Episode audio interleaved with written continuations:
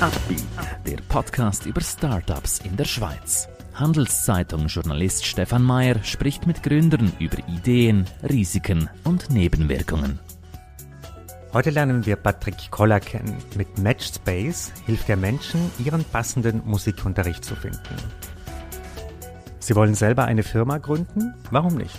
Dafür brauchen Sie aber starke Partner. Einer davon ist die Credit Suisse. Mehr Informationen unter credit-swiss.com/Unternehmer. Hallo Patrick, du bist der Gründer von MatchSpace. Herzlich willkommen bei uns. Dankeschön. Schönen guten Morgen, Stefan. Erklär uns doch am Anfang so ein bisschen deine Idee, deine Vision, dein Business. Angefangen hat es mit meinem Wunsch, Cello spielen zu lernen.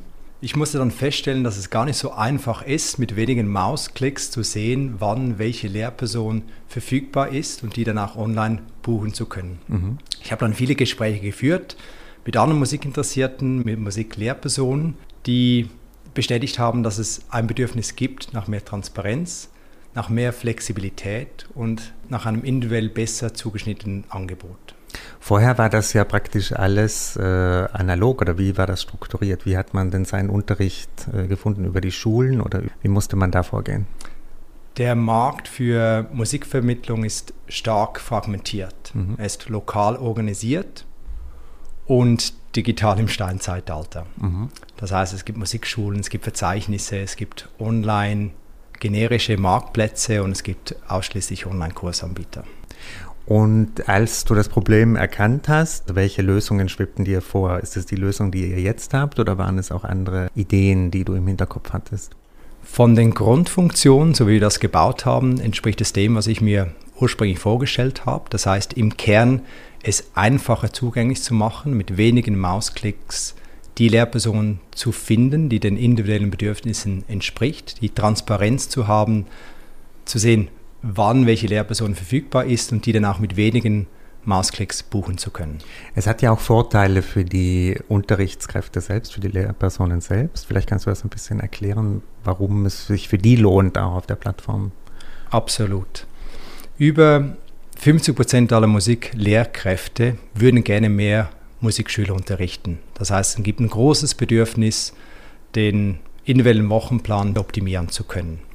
Und wir unterstützen die Musiklehrpersonen, indem wir ihnen die maximale Flexibilität geben, selber zu entscheiden, wann, wie oft und wo sie unterrichten möchten. Waren die früher, also ich kenne das jetzt aus äh, Südtirol, wo ich herkomme, da sind die angebunden immer ganz streng an die Musikschulen. Also die dürfen gar nicht so sehr selbst, äh, als sage ich mal, als Selbstständige unterrichten. Wie ist das in der Schweiz? Also im Durchschnitt sind die Musiklehrpersonen zu maximal 40 Prozent im Durchschnitt ja, angestellt. Das heißt, es gibt durchwegs auch viele Musiklehrkräfte, die zu vielleicht 10, 15, 20 Prozent angestellt äh, sind. Und es liegt dann eigentlich der Musiklehrperson, äh, also es ist ihr überlassen, dann selber sich zu organisieren, wie sich die anderen 80 oder 75 oder 70 Prozent gestalten will. Mhm.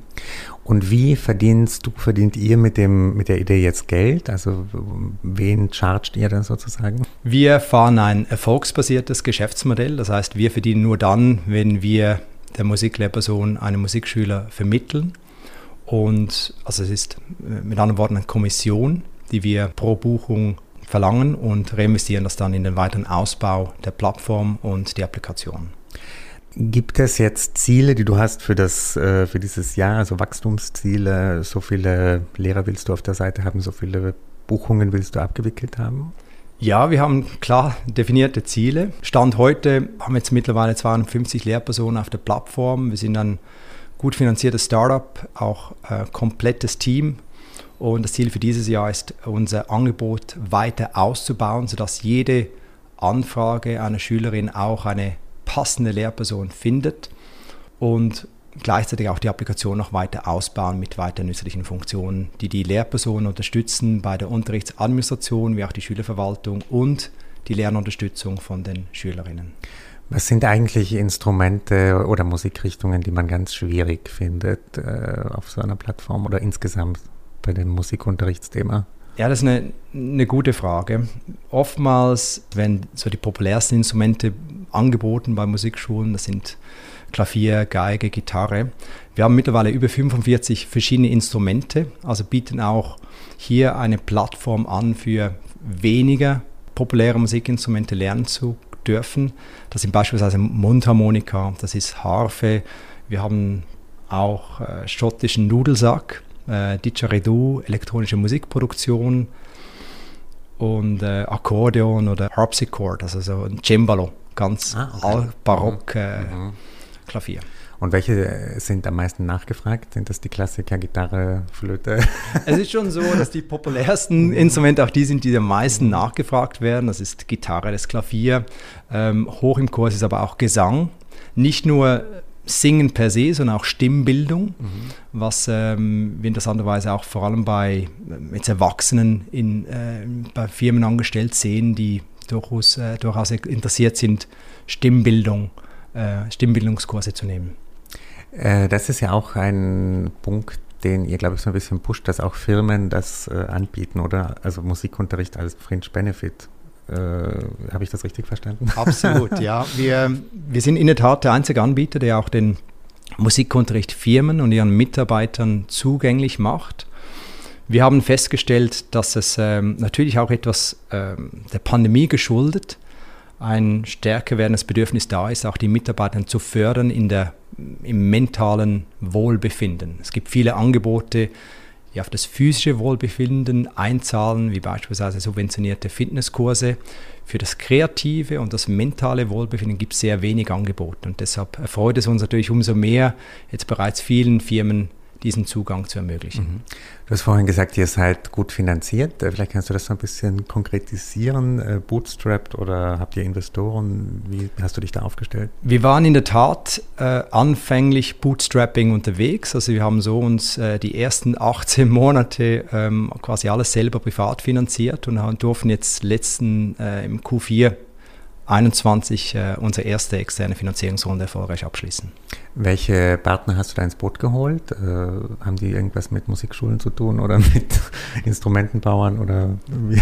Es sind primär Privatinvestoren, Business Angels, die doch auch einen Bezug haben zur Musik, die vor allem aber auch unsere Vision unterstützen und teilen, den Zugang zum Musikunterricht zu vereinfachen. Mhm. Äh, erklär uns noch ein bisschen so deine Karriere bis zu diesem Punkt, wo du jetzt bist. Ähm, was, sind, was war so dein Weg hin zum Startup? Ich habe die letzten 16 plus Jahre in verschiedenen Unternehmensfunktionen verbracht, äh, hauptsächlich im Bereich der Produktentwicklung, Vermarktung und in den letzten neun Jahren vor allem auch zunehmend Digitalisierung, also sprich digitale Produkte gebaut, wie eine Kaffeemaschine online zu bringen oder Vending-Automaten online zu bringen. Mhm, mh. Ähm, das heißt, äh, du warst noch nie Startup-Gründer oder ist das deine erste Rolle als äh, Gründer? Wie? Das ist mein erstes mhm. Startup, ja. Äh, ist das schwierig oder ist das, ähm, fällt es dir schwer? Fiel dir dieser Wechsel schwer vom Corporate, von der Corporate-Welt jetzt in diese noch ein bisschen anders strukturierte Startup-Welt? Es ist natürlich ein komplett anderes Umfeld. Als zweifacher Familienvater bedingt das nicht nur Mut, in sich ein neues Umfeld zu geben, sondern auch eine ganz klare Vision. Und das ist das, was mich eigentlich auch antreibt und, und auch jeden Tag ähm, ja, mir sehr viel Freude macht, weil ich sehe, es ist was Sinnstiftendes, es, es hat einen gesellschaftlichen Mehrwert. Und ja, es ist natürlich was anderes, wenn man eigenfinanziert was aufbauen muss. Und ähm, wenn man sich keine Löhne auszahlen muss, dann geht man sehr stark in ein Risiko. Und nochmals als zweifacher Familienvater ist das natürlich ein Risiko, was man sehr gut abwägen muss. Mhm. Wie würdest du die Stimmung momentan in deinem Startup beschreiben? Ist es mehr so immer noch diese Aufbruchstimmung vom Anfang oder seid ihr schon in den Mühen der Ebene? Wie würdest du das? Nein, ich würde sagen, es ist jeder Tag Vollgas. Mhm. Wir durften jetzt bereits äh, dank der, der erfolgreich abgeschlossenen Finanzierung jetzt auch einen dritten Mitarbeiter einstellen. Also insofern ähm, würde ich mal sagen, würde ich uns vergleichen mit, wir sind jetzt im Basecamp. Das heißt, wir haben jetzt gute Schuhe, die wir anziehen können, um auch den Berg besteigen zu können. Vorher waren wir wirklich bootstrapped äh, sehr, sehr, sehr, sehr lean unterwegs und jetzt äh, fühlen wir uns ja, gut vorbereitet, um auch die nächste Etappe in Angriff zu nehmen. Was sind Dinge, die du jetzt brauchen würdest in deiner Arbeit? Vielleicht an Mitarbeitern, an Kontakten? Was würde dir jetzt helfen? Aktuell suchen wir interessierte Partner, die auch unsere Vision teilen, den Zugang zum Musikunterricht zu vereinfachen. Kooperationen, die auch helfen, den Mehrwert für Musiklehrpersonen und Schüler im ganzen Ökosystem zu steigern. Und ich sage mal, übermorgen wird es dann sicher auch eine nächste Finanzierungsrunde geben. Also insofern sind wir natürlich auch immer offen und interessiert an Gesprächen mit neuen Investoren. Welche Partner könnten das sein? Also der erste Punkt, den du genannt hast, sind das Verbände, sind das Schulen? Was, was wären das, wäre das für Partner?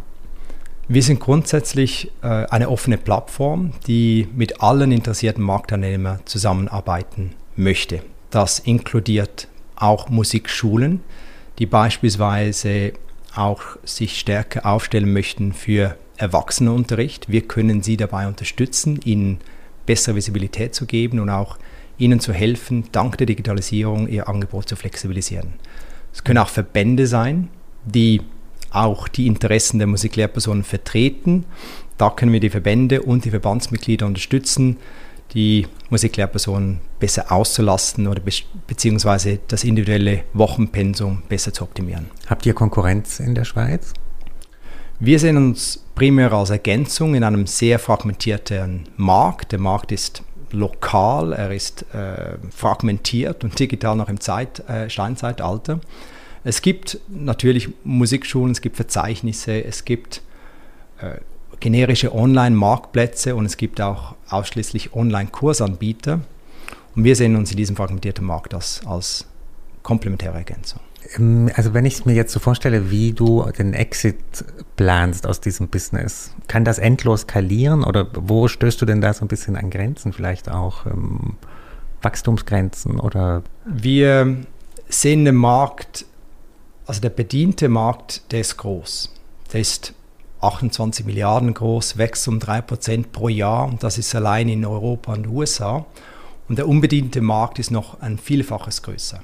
Also stell dir vor, 70% aller Menschen würden gerne Musikinstrument spielen, tun es aber nicht. Und der Grund, wieso sie es nicht tun, ist entweder es passt zeitlich nicht in den Wochenplan oder es passt örtlich nicht, weil vielleicht Heimbesuch bevorzugt wird oder man ist nicht gleich ähm, gewillt, sich für ein ganzes Semester verpflichten zu müssen. Das heißt, wir haben momentan keine Wachstumsgrenzen, ähm, sondern äh, wir müssen jetzt sicherstellen, dass wir die Nachfrage, die wir auch aktivieren können, bedienen können. Mhm. Wie stellst du eigentlich die Qualität sicher? Also, dass da jetzt nicht, äh, sage ich jetzt mal, jeder dahergelaufen Klavier unterrichtet und vielleicht die falschen Dinge lernt. Also machst du da irgendwie einen Qualitätscheck oder? Ja, das ist uns sehr wichtig, ähm, weil wir auch anstehen mit, mit, mit der Mission und mit dem Leistungsversprechen, dass wir eine, die bestmögliche Lernerfahrung den Musikschülern zugänglich machen wollen. Das heißt, wie stellen wir das sicher? Wir haben eine Lehrperson, eine professionelle äh, Lehrperson, die jede Lehrkraft bei uns verifiziert, bevor sie freigeschalten wird. Und das unterscheidet uns auch von anderen Marktteilnehmern, die vielleicht eher so generisch unterwegs sind. Bei uns kann ich die, wir sind offen für alle. Wir stellen aber durch diesen persönlichen Verifizierungsprozess sicher, dass die Qualität auch gewährleistet werden kann. Mhm, mh. Schauen wir mal an ein potenzielles Ende deiner Gründerkarriere. Also wenn du jetzt einen Exit dir vorstellst, wer wäre denn an sowas interessiert, an so einem Business? Ähm, ein Anbieter aus dem Ausland? Ähm, eine Firma wie Migro, die ihre Clubschule dahingehend erweitert. Was wären denn so potenzielle Exit-Strategien? Wir sehen grundsätzlich zwei Exit-Szenarien. Also eine kann in der Tat ein Trade Sale sein. Da gibt es auch andere Anbieter schon aus den USA, wo jetzt beispielsweise Microsoft den einen übernommen hat. Also es gibt durchaus auch ein zunehmendes Interesse von großen Tech-Players, sich im Bereich von äh, digitalen Marktplätzen besser aufzustellen. Es gibt ähm, im, in, im, im Bereich, im Sektor Musikvermittlung einzelne Anbieter, wohlgemerkt jetzt eher aus dem anglosächsischen Raum, die durchaus interessiert sein könnten, eine Plattform, für uns, Plattform wie uns irgendwann zu, zu akquirieren. Und da gibt es die andere äh, Exit-Strategie wie ein IPO, was auch erfolgreiche Online-Lernplattformen bereits bewiesen haben, dass es ein interessanter Weg sein kann. Äh, das heißt, damals hat Microsoft eine ähnliche Plattform wie euch übernommen. Ging es da auch um Musikunterricht oder war das was anderes? Microsoft hat äh, im Q3 letzten Jahres einen generischen Marktplatz übernommen. Mhm. Generisch heißt, die bieten von Nachhilfeunterricht zu Tennisinstruktor zu Fremdsprachenlehrer bis mhm. auch unter anderem Musiklehrer an.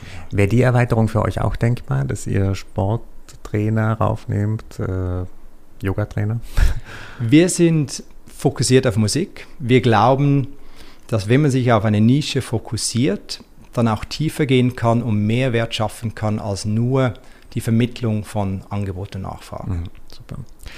Ja, wunderbar. Dann überlege ich mir, ob ich auch ein Instrument, ich bin zwar nicht musikalisch, aber vielleicht finde ich auf deiner Plattform etwas. Ähm, Patrick, herzlichen Dank, dass du heute bei uns warst und ich wünsche dir ganz viel Erfolg. Vielen Dank, Stefan, für deine Zeit.